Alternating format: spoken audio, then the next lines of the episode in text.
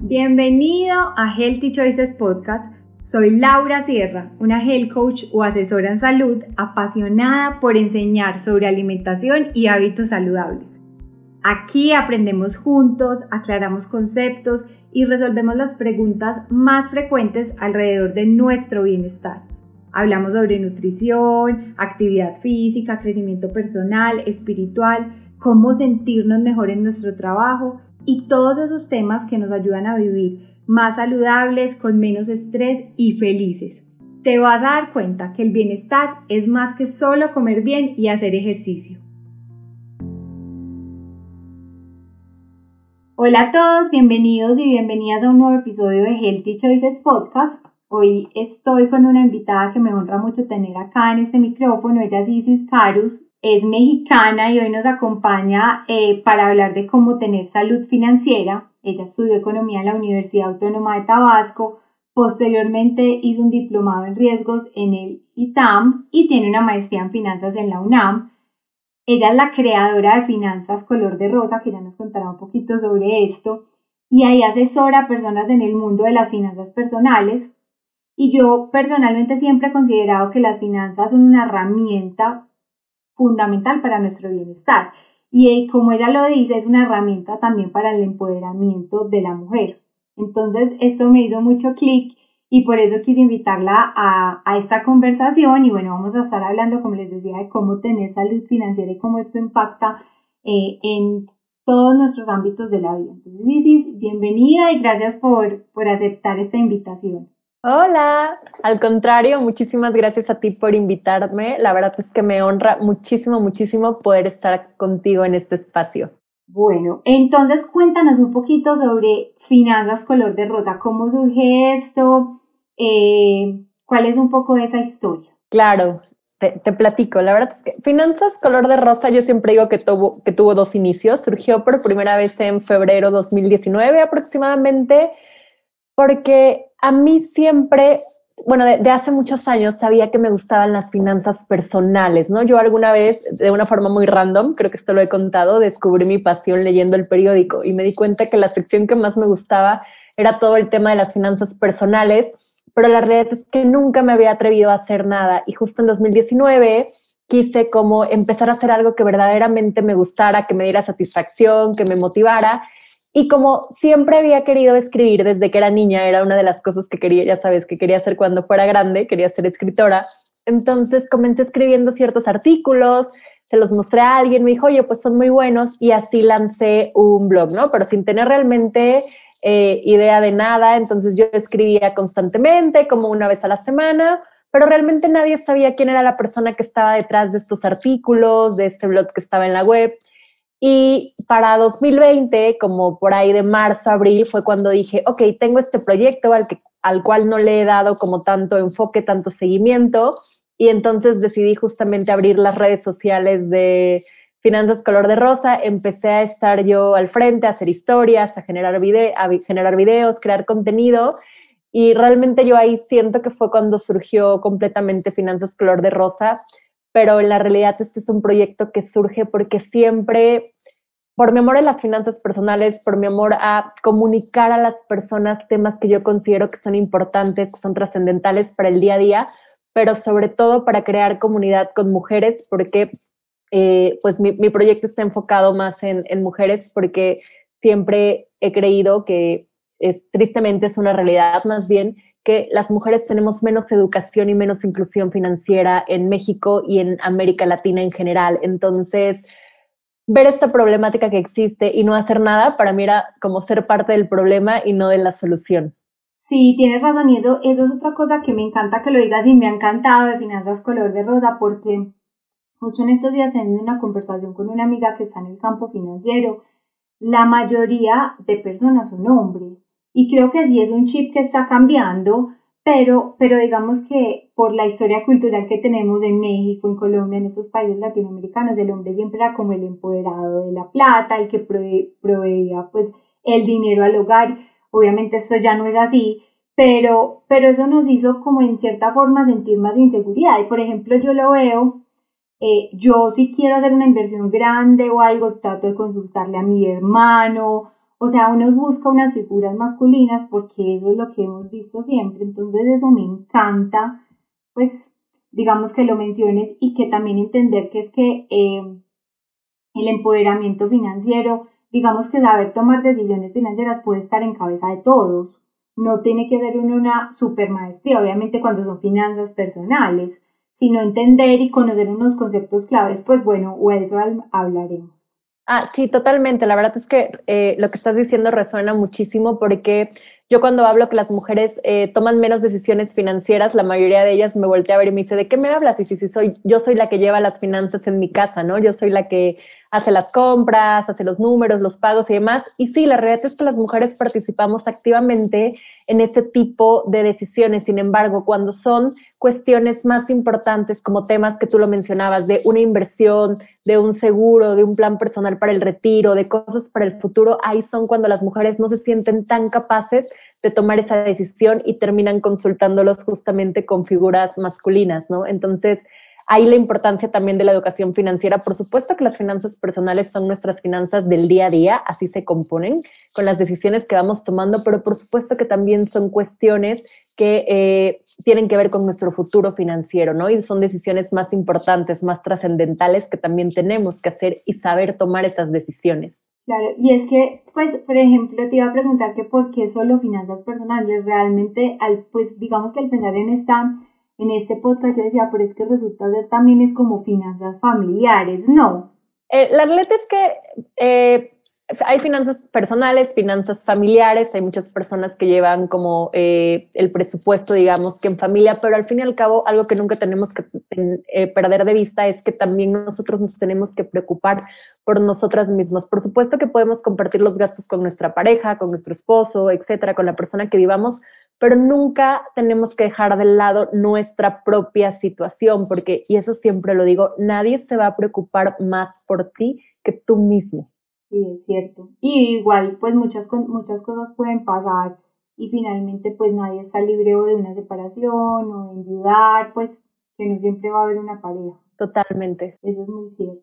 Bueno, entonces para entrar en materia, Isis, ¿qué es, qué es tener salud financiera? Claro, tener salud financiera básicamente es que nuestras finanzas estén sanas. ¿A qué me refiero con esto? Que seamos capaces de cubrir nuestros compromisos financieros que tengamos, que tenemos actualmente, pero que también nuestras finanzas nos permitan vivir con tranquilidad, con seguridad, pudiendo tomar decisiones para el futuro sin que nos sentamos eh, limitados, perdón, por cuestiones monetarias, ¿no? Que digamos que la forma en la que estamos eh, llevando nuestras finanzas hoy nos permiten estar bien hoy, pero también nos permiten estar bien en el futuro sin toda esta parte del estrés financiero que en muchas ocasiones se vive, eh, que, viven muchas personas. Sí, tener, yo, yo pienso que es como tener la mente tranquila cuando uno piensa en la plata, como que tengo todo bajo control. Sí, totalmente, totalmente, porque yo siempre... Eh, pienso algo, ¿no? Cuando el dinero, por supuesto que no lo es todo, pero el dinero nos da dos cosas importantes, una tranquilidad y la otra libertad, que sí son de las cosas más importantes que existen en la vida. De acuerdo, total.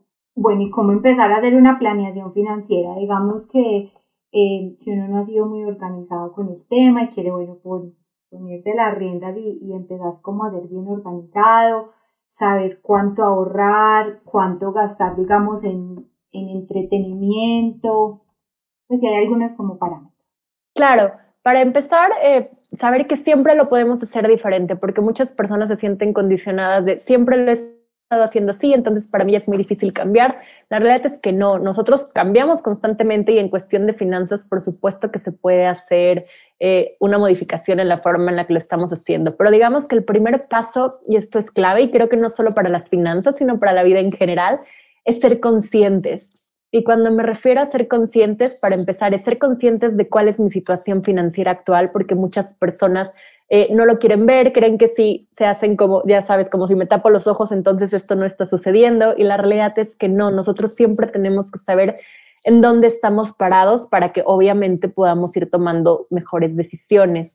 Eh, y también ser conscientes de, ok, ahora lo quiero hacer diferente y entonces también la forma en la que voy a utilizar mi dinero, utilizar mis recursos, tiene que ser de una forma consciente. Y cuando digo consciente, que realmente sea algo que nos beneficie no solo en el presente, sino también al futuro y que nos dé cierta tranquilidad de la forma en la que lo estamos en la que estamos utilizando nuestro dinero, ¿no? Entonces, digamos que el primer paso sería ser conscientes, el segundo paso, nos guste o no nos guste, porque mucha gente siempre me dice, no, qué flojera, es tener un presupuesto. No hay forma de que nosotros tengamos un control de nuestras finanzas personales si no tenemos un, presupuesto. Y un presupuesto básicamente es tener eh, nosotros anotado cuánto dinero estamos ingresando y por qué conceptos, porque las personas podemos tener múltiples fuentes de ingresos y también en qué lo estamos gastando, es decir, en qué categorías estamos destinando el dinero. Porque lo que sucede muchísimo es que las personas, hay personas que ni siquiera saben cuánto ganan, pero digamos que ahí la mayoría sí lo sabe, pero la mayoría de las personas no sabe cuánto gastan y en qué. Simplemente el dinero llega a sus manos y no saben cómo, pero por arte de magia el dinero ya desapareció. Entonces es importante y justamente para eso nos ayuda un presupuesto, para que sepamos a qué categorías le estamos asignando nuestros recursos, porque que obviamente pueden ser vivienda, ya sea que pagues renta o pagues una hipoteca, la parte de los seguros, la parte del transporte, alimentación, eh, la parte del ahorro, la parte también de eh, salidas, porque por supuesto que también es importante utilizar nuestro dinero de forma que nos dé satisfacción. Al fin y al cabo, y algo que nunca tenemos que perder de vista es que el dinero es para disfrutarse, si no, eh, de qué sirve estar trabajando a veces tantas horas para, para generarlo. Entonces, para eso justamente nos ayuda un presupuesto. Y aquí es muy importante que nosotros empecemos a cambiar como la perspectiva, porque muchas personas creen que un presupuesto nos va a hacer sentirnos limitadas, ¿no? Que va a decir, no, yo no quiero que algo me esté condicionando en qué tengo que gastar solamente. Y la realidad es que no, tenemos que cambiar completamente la perspectiva y darnos cuenta que nos va a funcionar para todo lo contrario. Cuando nosotros tenemos un presupuesto, nosotros estamos eligiendo de qué forma destinar nuestros recursos y así nosotros controlamos al dinero y no él a nosotras. Eso está súper Súper importante. Y en las categorías que tú decías, eh, digamos que cuánto, eh, pues es que yo he por ejemplo, uno debería ahorrar cierto porcentaje de su salario, porque obviamente si uno no lo puede poner en términos de la, pues del dinero como tal, claro. porque los salarios son diferentes. Totalmente, totalmente. Y digamos que también podemos hablar de ciertos porcentajes, la realidad es que sí, pero también tenemos que considerar que la situación financiera de cada persona es distinto. No es lo mismo una persona que sea soltera o que tenga, eh, que, viva con su pareja y que tengan hijos, o, una, eh, una chava que nos escuche, una, una muchacha que nos escuche y que siga viviendo con sus papás. Entonces, cada quien tiene diferentes capacidades, por ejemplo, capacidad de ahorrar, dependiendo de la situación, ¿no? Pero a nivel general nosotros deberíamos de estar ahorrando por lo menos de entre el 10 al 20% de nuestros ingresos totales. Entonces, eso sí es algo como muy importante a considerar. Por supuesto, si tú no tienes tantos gastos, tu eh, capacidad de ahorro puede aumentar a un 30% o incluso más. O si eres una persona a lo mejor que ahorita está pasando también por otra situación más complicada como endeudamiento o demás, posiblemente te sea difícil ahorrar el 10%, pero sí considerar que por lo menos un 5% eh, se debería de estar ahorrando. Claro, y yo creo que eso pues lo evidenciamos mucho eh, con la pandemia, como Total. pues a muchas personas eh, los cogió la pandemia, digamos que su trabajo pues era, no sé, se vio afectado, bajaron considerablemente sus ingresos y si no tenían, digamos, un, si no están preparados financieramente, eh, pues la pasaron muy mal o la están pasando mal o bueno, o viceversa, pues quienes lo hacían han sentido como un alivio. Digamos, en estos casos, ¿tú qué recomiendas para uno prepararse financieramente, eh, pues como para una calamidad, un despido o algo así? Totalmente, la realidad es que creo que la situación de la pandemia cuando comenzó el año pasado nos hizo darnos cuenta muchas personas que a lo mejor no estábamos preparados financieramente para este tipo de situaciones y que sí, puede suceder y de la noche a la mañana. Para estos casos que tú, eh, que tú mencionas, ¿no? Cuando hay algún tema, alguna eventualidad, generalmente eh, lo que se recomienda es que nosotros creemos un fondo de emergencia, ¿no? Y ahorita voy a explicar qué es, pero a mí más que llamarle un fondo de emergencia, me gusta llamarle un fondo de paz, porque creo que eh, para lo que nosotros intencionamos el dinero tiene, eh, es muy poderoso y entonces si nosotros estamos ahorrando para emergencias, pues posiblemente eso es lo que vamos a traer a nuestras vidas, emergencias. Entonces yo prefiero eh, considerar que estamos ahorrando justamente para traer algo que es muy importante, que es traer paz, ¿no? Pero digamos que este fondo de paz, entonces, que es lo que comúnmente se conoce como fondo de emergencia, es esta cantidad de dinero que nosotros tenemos que tener ahorrada y disponible para cualquier cosa importante y necesaria que salga de nuestro presupuesto y que tenemos que cubrir, ¿no? Obviamente la pandemia fue un claro ejemplo de esto, cuando personas lamentablemente se quedaron sin trabajo o, les redujeron eh, su, sueldo.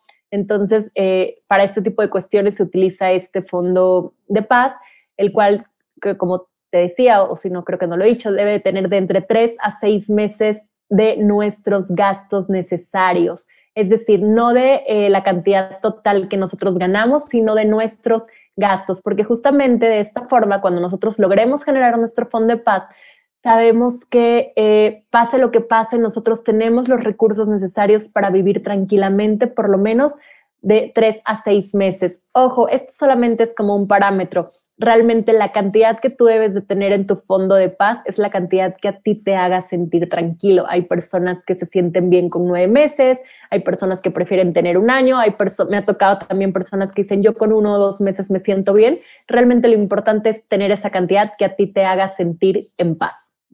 ¿Y hay alguna cantidad también así o pues o un porcentaje eh, para de endeudamiento como para uno saber hasta qué porcentaje endeudarme manteniendo una salud financiera. Digamos, si estoy pensando en comprar una casa o pues esas inversiones tan grandes en las que debo crear o, tener un préstamo en un banco, por ejemplo, y uno decir, bueno, más o menos de mi salario debería estar pagando tanto.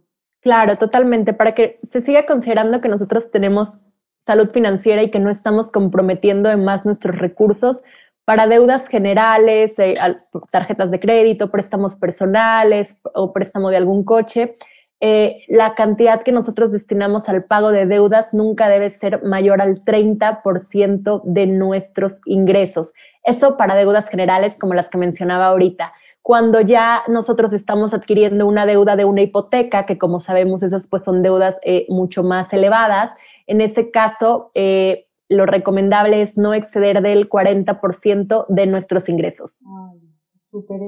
Porque obviamente eh, si nosotros pasamos de esta cantidad, ya sea del 30 o del 40%, estamos comprometiendo demasiado nuestro dinero y ante cualquier situación adversa eh, podríamos eh, incurrir en falta de capacidad de pago con estas deudas. Y digamos, una persona que no fue muy organizada y digamos de paso pues una calamidad, algo lo que decíamos, eh, llegó la pandemia, se quedó sin trabajo, no, está, no lo había planeado, o llegó una eventualidad, por ejemplo, un accidente, una enfermedad, un robo, que eso muchas veces uno ni lo considera y bueno, no, nos toca empezar desde cero. Pues hay personas que dirán, no, pero ¿qué hago? Es que no tengo plata ni siquiera para pues como para hacer una planeación, o sea, ante estos casos, no sé si tengas algunos tips por dónde reempezar, cómo, cómo también tener un, empezar a tener una claridad mental sobre cómo organizar esas finanzas si se quedó casi que en cero. Claro, pero eh, para entender un poquito más tu pregunta, partiendo que la persona sí sigue generando ingresos actualmente o, o, o no. Sí, digamos que sigue generando ingresos. Claro, en este caso, eh, volvemos a lo, que platicaba hace rato, tener un presupuesto es básico. Cuando nosotros eh, más le estamos pasando mal, digamos, en temas, en temas financieros, es, es indispensable, es crucial que tengamos esta planeación. ¿Por qué? Porque en este caso, cuando a lo mejor la cantidad de recursos que estamos generando, pues en cierta parte es limitada o está comprometida parte importante para pagar todas estas eventualidades que tuvimos, ¿no? Como los ejemplos que ponías. Entonces, aquí eh, que tengamos un presupuesto y que seamos bien, bien conscientes de cuánto dinero podemos destinar a cada rubro es elemental para que nosotros, eh, lejos de hacer que esta deuda crezca y que veamos que no, que, que, no lo estamos logrando y, vayamos endeudándonos, endeudándonos más, eh, que realmente tratemos de tener ordenadas nuestras finanzas justamente para ver una de qué manera tengo que distribuir literal cada, cada peso que me llega y también cuando nosotros ya vemos este panorama, a veces es cuando justo podemos eh, empezar a crear ok, ¿de qué otra forma puedo yo generar ingresos adicionales? ¿no? Si mi, si mi situación está así, eh, se, está, se está viendo ciertamente comprometida por esta, esta cuestión que me pasó, entonces buscar de qué forma nosotros podemos crear nuevas fuentes de ingresos, porque la realidad es que las personas generalmente pues tenemos la capacidad o los talentos para hacer cosas adicionales, a veces lo que tenemos siempre es como miedo de empezar algo nuevo, pero también podemos en muchas ocasiones autoemplearnos o empezar a tener un negocio alterno, un side business, como, se, comúnmente se dice, ¿no? Porque algo que es súper importante y que me gusta mucho dejar sobre la mesa es que las personas no podemos estar dependiendo de una sola fuente de ingresos, tenemos que diversificarnos. Ay, sí, eso es súper importante, eso no lo habíamos hablado, como yo no sé si ah, en, México lo dicen igual, en Colombia decimos como no poner los huevos en la misma canasta. Todos los huevos en la misma canasta, sí. Y creo que hay veces, las mujeres sobre todo, pues acá no es, se les sale el pues por esa inseguridad y como por no saber de pronto dónde invertir, pues tiende a dejar todo en la misma canastica. Pero pues hay veces como que o pues ya háblanos un poco también de eso, de la importancia de diversificar, pues como dónde tenemos el dinero ahorrado o, o las inversiones que hacemos. Claro, también en cuestiones, no, no, solo en fuentes de ingreso, como hablaba hace ratito, ¿no? También en el tema de las inversiones, eh, diversificar es algo crucial. Nosotros no podemos arriesgarnos a tener todo nuestro dinero en el mismo lugar, porque obviamente si algo sucede en ese instrumento financiero que nosotros elegimos, pues básicamente podríamos estar perdiendo todo nuestro dinero, todo nuestro patrimonio, que con igual y con esfuerzo hemos juntado, ¿no? Entonces aquí es súper importante que nosotros eh, vayamos buscando diferentes opciones para que invertamos, para que en caso que alguna le vaya mal, tengamos muchas otras inversiones que justamente lo estén compensando, ¿no? Entonces esto en materia de finanzas personales, pero sobre todo en materia de inversiones, es elemental y sí, también aquí en México decimos, no, hay que poner todos los huevos en la misma, en la misma canasta. Sí, y por ejemplo, ¿hay alguna aplicación, eh, ahorita que hablabas de la planeación, ¿hay alguna aplicación o tú recomiendas más que sea algo manual, pues alguna metodología de planeación de presupuesto que, que tú aconsejes o, o pues, o que recomiendas? Claro, esto depende, depende realmente de cada persona, ¿no? Cada persona se adapta de diferentes, de diferentes maneras. Hay quienes les encanta como llevar la parte de agendas, entonces esas personas se adaptan súper bien en un, o sea, yo llevo mis números en una agenda, anoto mis ingresos, mis gastos, hoy gasté en esto, eh, voy a ahorrar tanto y demás, y a esas personas les funciona bien. Esa es una opción. La segunda opción es llevarlo, eh, que en lo personal es mi favorita, es la forma en la que yo lo he hecho por años, llevarlo en un Excel, ¿no? En un Excel anoto también mis ingresos, voy haciendo como mi, Excel de forma mensual y anoto mis gastos por orden de prioridad, obviamente el ahorro como lo más importante, después la parte de vivienda, transporte, alimentación, etcétera, ¿no? Como para tener todos, todos, todos tus gastos anotados y la facilidad es que obviamente el Excel pues va haciendo las cuentas por nosotros y de esta forma nosotros vemos de qué manera queremos que nuestro dinero se comporte y en meses posteriores podemos hacer como una columnita para cada mes, ponemos de qué forma realmente se comportó eh, nuestro dinero, ¿no? Es decir, yo puedo estar previendo que gasto tanto en alimentación y en el mes que corresponda anoto cuánto gasté realmente y así vamos haciendo comparaciones, porque, ojo, hay algo que me parece que no he mencionado, pero eh, cuando nosotros estamos haciendo como esta parte de la planeación financiera, es normal que a la primera, es decir, al primer mes, no nos quede todo al 100%, pero justamente esto es un proceso de adaptación y de ir delimitando. A veces las personas cuando empezamos a presupuestar somos bien optimistas, ¿no? Y creemos que ahora sí vamos a gastar muchísimo menos dinero en comida, muchísimo o, muchísimo menos dinero en salir. La realidad es que no siempre sucede así y lo que pasa es que cuando llega el primer mes y vemos que nuestro presupuesto no funcionó, entonces dicen, ah, no, esto no es para mí, esto no funciona y regreso a la forma en la que siempre lo había estado haciendo sin ninguna planeación. Y no, realmente este presupuesto que nosotros vamos haciendo se tiene que ir delimitando para irlo ajustando a lo que realmente eh, es, eh, a, cómo realmente, perdón, se van comportando nuestros números. Pero bueno, regresando a la parte de cómo llevar el presupuesto, entonces digamos que primero es una agenda, segundo puede ser una hoja de Excel y tercero para los más tecnológicos, la verdad es que pues también hay apps, ¿no? Hoy en día hay apps que podemos descargar que nos ayudan con toda esta parte del control de los gastos y te lo van haciendo por categorías también. Entonces tú tienes un panorama eh, claro que lo puedes consultar en cualquier momento desde, desde tu celular. Bueno, y tú tienes, pues hablando de los cuadros, yo vi pues en tu sitio web y puedo ponerlo en las notas del programa, tú tienes un formato súper chévere para, para seguir y hacer como el presupuesto mensual y tienes las indicaciones, pues también vale la pena invitarlos pues si lo quieren descargar. Por supuesto, por supuesto, es una plantilla que tengo completamente gratuita para las personas que, que la quieran descargar. Ay, no, a mí me parece súper útil. Y ahí tuve una, pues como una, una apreciación respecto a una conversación que tuve alguna vez con una persona en una de las asesorías de el coaching, porque ella pues estaba pasando por un proceso también financiero difícil, y yo dije, pues empieza también a, a identificar cuáles son tus necesidades, de verdad, ¿qué necesitas? Claro. Entonces me decía, pues es que yo necesito Netflix. Entonces, yo creo que es bueno, o sea, como abarcar un poco desde la teoría, obviamente cada quien tiene sus necesidades, pues a mí yo puedo decir, yo necesito mi entrenador de atletismo, pero uno sabe, o sea, realmente lo que necesito, si uno se va pues a lo básico, me imagino que es lo que necesito para sobrevivir, o qué abarcaría eso. Claro, las personas somos bien curiosas porque siempre confundimos lo que queremos con lo que necesitamos, ¿no? Y absolutamente todo lo ponemos como, como una necesidad y ahí es donde obviamente a veces empiezan a fallar el tema de las finanzas personales. Si nosotros nos vamos a, a lo meramente elemental, las personas necesitamos comida, necesitamos aire, ¿no? O sea, bueno, oxígeno y realmente eso es lo que necesitamos para, para vivir y también eh, todo lo demás realmente es una añadidura. Por supuesto, necesitamos una casa, pero, eh, o necesitamos transportarnos, ¿no? Y en cierta parte a veces muchas personas dicen, necesito un coche. Claro, pero necesitas forzosamente un BMW o un Audi. Por supuesto que no, podrías, podrías eh, adquirir otro coche.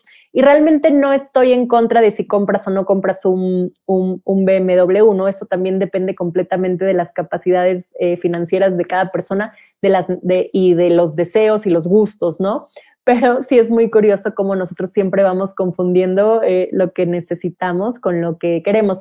Y aquí realmente entra un proceso de mucho, de mucho autoconocimiento. En el tema de las finanzas personales, yo siempre lo digo, es más importante la forma eh, que tanto nos conocemos a nosotros mismos que la cantidad de dinero que generemos eh, mes a mes, porque la mayoría de las compras que nosotros realizamos están completamente impulsadas por nuestras emociones. Hay personas que compran cuando están tristes, cuando están deprimidas, cuando, eh, cuando algo les salió mal y hay casos contrarios, yo, yo me incluyo en esa parte, que compramos cuando nos sentimos completamente contentos porque fue un buen día, algo me salió bien, entonces tengo que celebrar, ¿no? Entonces, esa parte de conocernos es bien, bien importante para que nosotros podamos tener en cierta parte autocontrol eh, y, y, logremos detectar cuando realmente estamos comprando porque es algo que en verdad creemos, que en verdad podemos pagar o simple y sencillamente porque nos estamos dejando llevar por la emoción que estamos sintiendo en ese, en ese momento. Claro, y ahí digamos que me encanta eso que tocas porque digamos que nuestra, nuestro estado de ánimo influye demasiado en nuestro, pues en qué nos gastamos la plata, hasta si la gastamos, no sé, en licor, por ejemplo, las personas que tienden a tomar más, claro. Eh, en compras las mujeres muchísimo, eh, pero también, pues al revés, como, eh, digamos, nuestro, nuestra salud financiera influye en nuestra salud, pues en nuestro cuerpo, en nuestra parte física, porque digamos que muchas personas cuando eh, tienen situaciones financieras difíciles, pues no duermen bien, entonces eso afecta su apetito, finalmente digamos que entonces si no duermes bien decides no hacer ejercicio y se empieza a hacer como una bola a empezar a afectar lo que yo llamo el círculo de la vida, porque claro, si también tú tienes, este, esto pasa mucho, que dicen como que si el dinero sale por la puerta, el amor sale por la ventana pues yo no sé si eso también lo dirán en México, acá se dice, y es como quien dice, cuando hay problemas económicos, hasta las relaciones empiezan a fallar mucho y hay parejas que se divorcian por, por los problemas financieros. Entonces quiero pues como conversar contigo un poco de eso, cómo afecta eh, nuestra salud financiera nuestra salud corporal.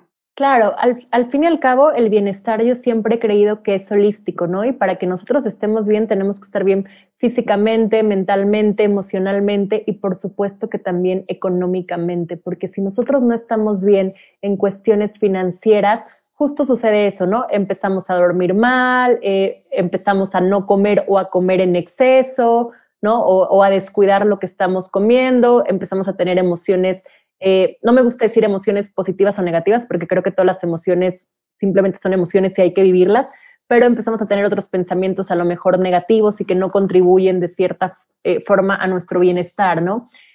y también cuando nosotros eh, estamos mal financieramente, también tomamos malas decisiones financieras y una cosa justamente va llevando a la otra y eso obviamente hace que no vivamos bien, que no estemos al 100, que no estemos en armonía lo cual por supuesto que nos puede generar conflictos con las personas con las que nos relacionamos, más considerando que con tu pareja, que es a lo mejor con la que pasas muchísimo más, muchísimo más tiempo.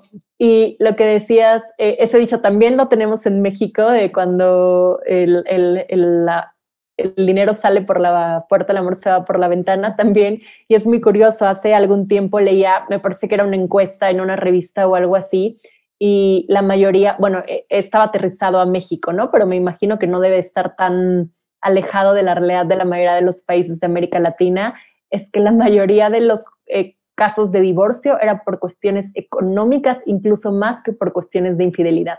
Increíble. Entonces, por supuesto que el tema de las finanzas y tener problemas económicos afecta completamente el tema de las relaciones de pareja. Y yo creo que pasa, pasa algo mucho como, como lo que pasa con la pérdida de peso. Muchas personas, digamos, que están en sobrepeso o algo, tienden a decir como que no, pues ya estoy gorda, ya esto no lo voy a bajar. Y siguen en un ciclo de, de pues, como de, de desconexión con su cuerpo y de comer, digamos, mucho alimento procesado y así, porque ya se dejaron, ya dijeron, bueno, ya voy a ser gorda toda la vida y obesa y sigo ¿Ya para qué? claro. Con esos problemas de salud.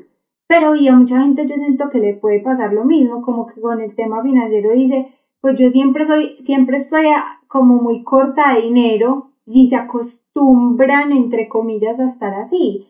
Pero hay cambios, o sea, si uno, pues con todos los tips que nos has dado, la planeación, entender muy bien las finanzas, creo que se puede salir como de ese, de ese hueco, de esa ola. Completamente, eh, coincido con, con, lo que dices, las personas que en cierta parte se han acostumbrado a, mí el dinero nunca me alcanza, yo siempre voy a vivir endeudada porque siempre lo he hecho así y es la forma en la que, la que estoy acostumbrada. La realidad es que eh, sí, es muy, es muy fácil como acostumbrarnos o normalizarlo, creer que si siempre he vivido así, entonces quiere decir que esto es normal y posiblemente, y creer que la mayoría de la gente vive así cuando la realidad es que no, nosotros podemos tener salud financiera, podemos tener finanzas sanas, podemos alcanzar nuestras metas financieras y simplemente es cuestión que nosotros elijamos hacerlo, ¿sabes? O sea, esto al fin y al cabo, como todo en la vida, es una cuestión de, decisión, de elegirlo y creer en, y, perdón, y querer hacer verdaderamente un cambio, un cambio desde la conciencia donde realmente nosotros pongamos toda nuestra intención, pongamos tiempo, pongamos energía para a lo mejor podernos dejar acompañar justamente por un proceso así como, ah, como hay procesos de, de healthy coach y demás, también hay procesos eh, de coaching eh, financieros, ¿no? Para justamente darle un giro completo a tu situación financiera. Y no solamente si estás en un proceso de, de, deudas, ¿no? Como lo decía ahorita, ¿no? También hay personas que dicen, bueno, es que yo nunca me he organizado y sí, y sí voy viviendo, voy saliendo, pero voy eh, voy, al, voy al día, ¿no? Y entonces yo digo, ¿y qué pasa con las metas que tienes a futuro, ¿no? No, no quieres alcanzar como esa parte de estabilidad financiera o libertad financiera, que es algo que creo que cualquier persona deberíamos de, de estar buscando. Entonces, para eso también necesitamos eh, a veces acompañamientos para que veamos que realmente hay opción de hacerlo diferente y que se puede vivir en paz con las finanzas.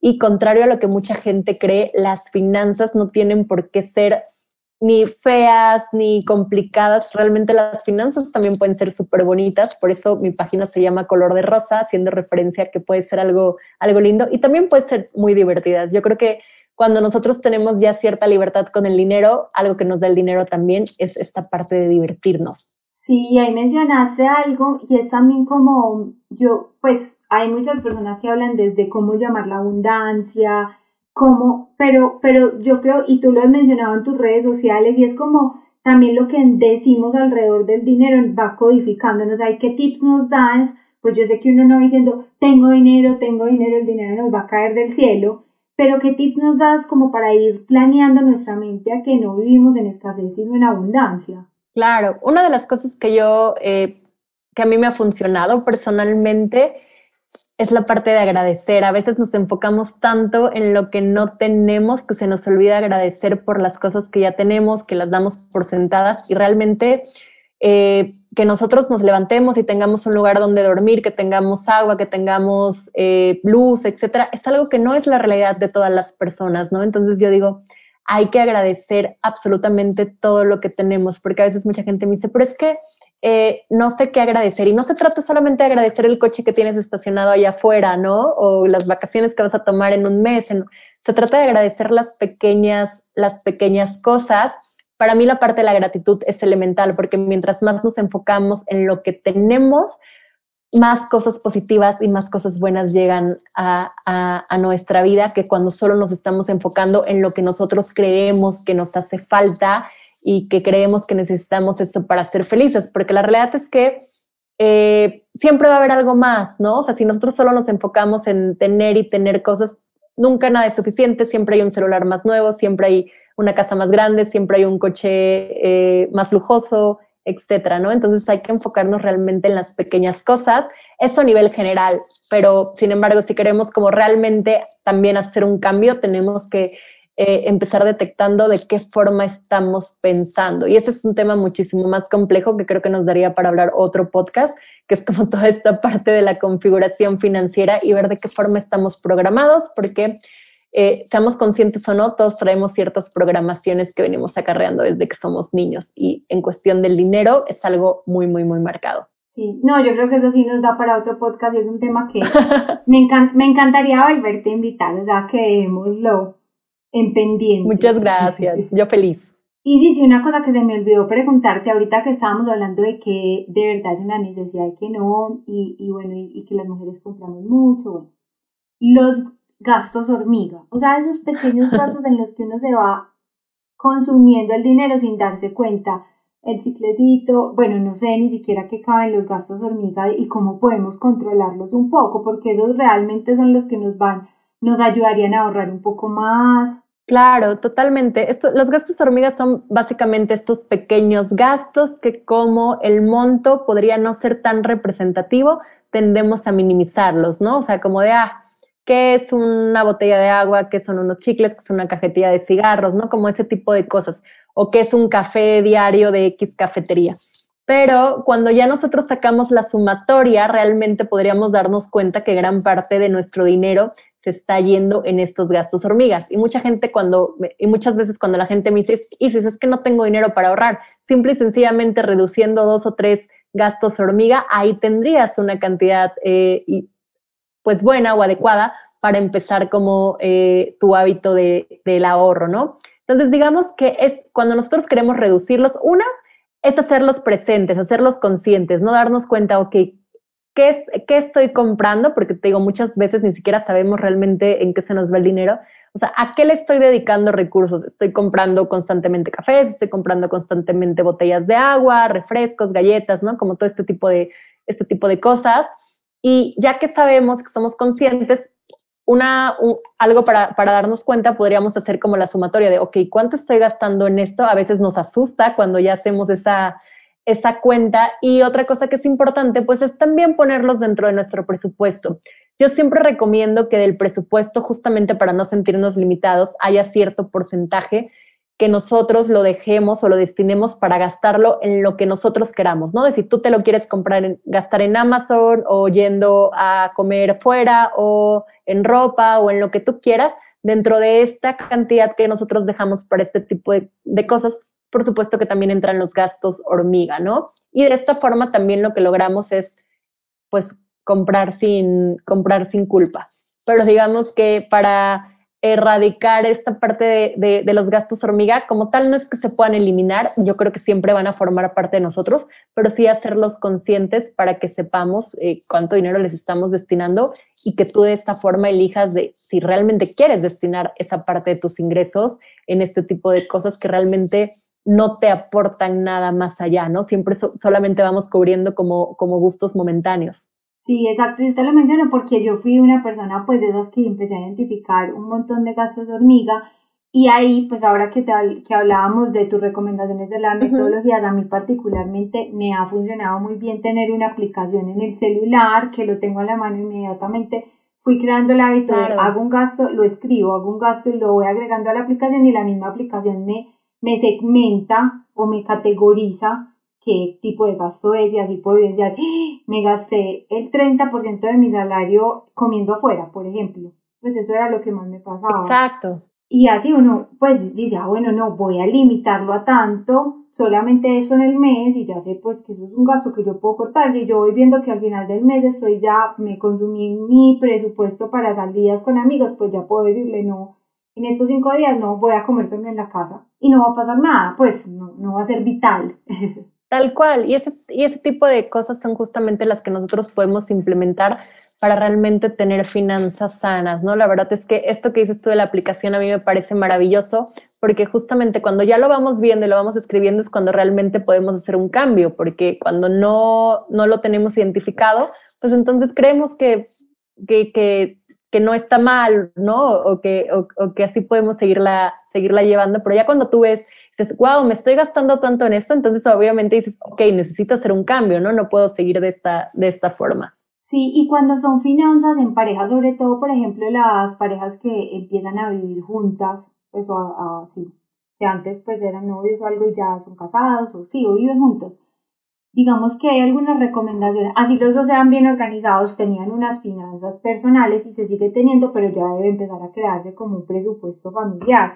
Y yo pues lo he visto como con personas cercanas y eso que hay veces hay como, eh, digamos que malentendidos o de pronto no hay mucho, pues no se ponen muy de acuerdo porque no se ganan distinto y al uno le parece injusto lo que el uno aporta a la casa versus lo que aporta el otro, pues hay qué consejos das como para tener una salud financiera en pareja y que cada uno se sienta tranquilo con lo que aporta. Claro, es que uno de los principales errores que se cometen cuando se quieren llevar las finanzas en pareja es como aportar 50-50, ¿no? La realidad es que eso es muy complicado porque es muy difícil que las dos personas ganen salarios similares o iguales, ¿no? Entonces es mucho más adecuado realmente asignar a lo mejor dependiendo cuánto gana cada uno por porcentajes, yo voy a aportar tanto y tú tanto, o literal, o, o realmente separar ciertos gastos, ¿no? A lo mejor yo me voy a hacer cargo de la renta, pero entonces tú te haces cargo de los servicios y de la comida, ¿no? Como realmente delimitar qué gastos va a cubrir cada quien dependiendo eh, el nivel de ingresos que tenga cada persona, es mucho más adecuado, así los dos consideran que están aportando eh, la parte justa sin que alguien sienta que está como aportando más que el otro, en caso cuando, cuando, se, quiere, se quieren dividir. Eh, y obviamente sin dejar de lado, más bien para que de esta forma también sientas que, ok, yo estoy aportando tanto, pero de todas formas me permite a mí seguir teniendo ingresos para mí, o sea, para mis metas, porque por supuesto cuando vivimos en pareja tenemos que tener metas en conjunto para las cuales las dos vayan ahorrando, vayan invirtiendo y se vayan aportando, se vaya aportando dinero, pero nunca debemos dejar de lado también las metas que tengamos de forma personal y que de esta forma organicemos nuestras finanzas para que nos permitan seguir cumpliendo estas metas individuales es elemental para sentirnos bien también eh, financieramente. No, me encanta, me encanta eso. Bueno, y para, digamos, ir cerrando, cinco consejos eh, o tips claves que darías a los oyentes para que recuerden eh, de todo lo que hemos conversado y, cómo tener esta salud financiera. Cinco cosas claves. Claro, para resumir lo que platicábamos durante estos minutos, el primer paso sería ser conscientes de cuál es nuestra situación financiera actual y de si las decisiones que estamos tomando hoy nos llevan al futuro financiero que nosotros queremos. La segunda es hacer nuestro presupuesto. La tercera sería determinar nuestra cantidad de ahorro, comprometernos con un porcentaje de nuestros ingresos, que es el que vamos a ir ahorrando mes a mes. La cuarta sería constituir nuestro fondo de paz, que hablábamos como para todas estas eventualidades que pueden salir. Y la quinta sería empezar a invertir. Si nosotros queremos alcanzar nuestras metas financieras, tenemos que empezar a mover nuestro dinero para que de esta forma las alcancemos en menos tiempo o con menos recursos financieros. Excelentes tips, todos anotados y, espero que los oyentes se vayan con muchas, con muchas cosas aquí para aplicar en su vida. Isis, muchísimas gracias por este espacio. Eh, las personas que quieran conocerte y saber un poco más de ti, estás en Instagram como arroba finanzas color de rosa. Así también es tu sitio web, ¿cierto? Sí. Finanzascolorderosa.net. Totalmente, en todas las redes sociales, TikTok, Facebook e Instagram estoy como Finanzas Color de Rosa. Mi sitio web es www.finanzascolorderosa.net. La realidad es que estoy muchísimo más activa en Instagram. Entonces, eh, para las personas que escuchen el capítulo y que tengan algún comentario o algo que decir, me va a encantar eh, leerlos y eh, que podamos platicar por ahí. Y tú das asesorías también individuales, pues talleres, pero también asesorías individuales. Las personas que de pronto quieran una sesión para organizar sus finanzas, te pueden contactar, ¿cierto? Por supuesto que sí, yo generalmente estoy dando workshops, masterclass, ahorita estoy lanzando una mentoría grupal de acompañamiento de ocho semanas que va a ser poderosísima justamente para cambiar toda nuestra relación con el dinero y también la forma en la que lo, que lo organizamos y también doy sesiones personalizadas. Súper. Isis, muchísimas gracias y quedamos eh, para una próxima hablar de todo este tema de la abundancia y cómo reprogramar nuestro cerebro alrededor del, de cómo pensamos del dinero. Claro que sí, me va a encantar estar de vuelta. Muchas gracias por escuchar este episodio y llegar hasta aquí. Eh, recuerda eh, compartir tus comentarios en redes sociales, compartir este episodio, eh, contarme también a través de las redes o a través del sitio web qué otros temas te gustaría tener en el podcast y te espero en el próximo conectado o conectada. Gracias por llegar hasta el final de este episodio. Espero que lo hayas disfrutado, hayas aprendido y tengas algunas ideas que puedas poner en práctica en tu día a día. Si aún no me sigues en Instagram, me puedes encontrar como arroba healthy choices by Laura. Me encanta que me dejes ahí tus comentarios y que me cuentes qué temas te gustaría oír en el podcast o a quién te gustaría tener como invitado. Chao, chao.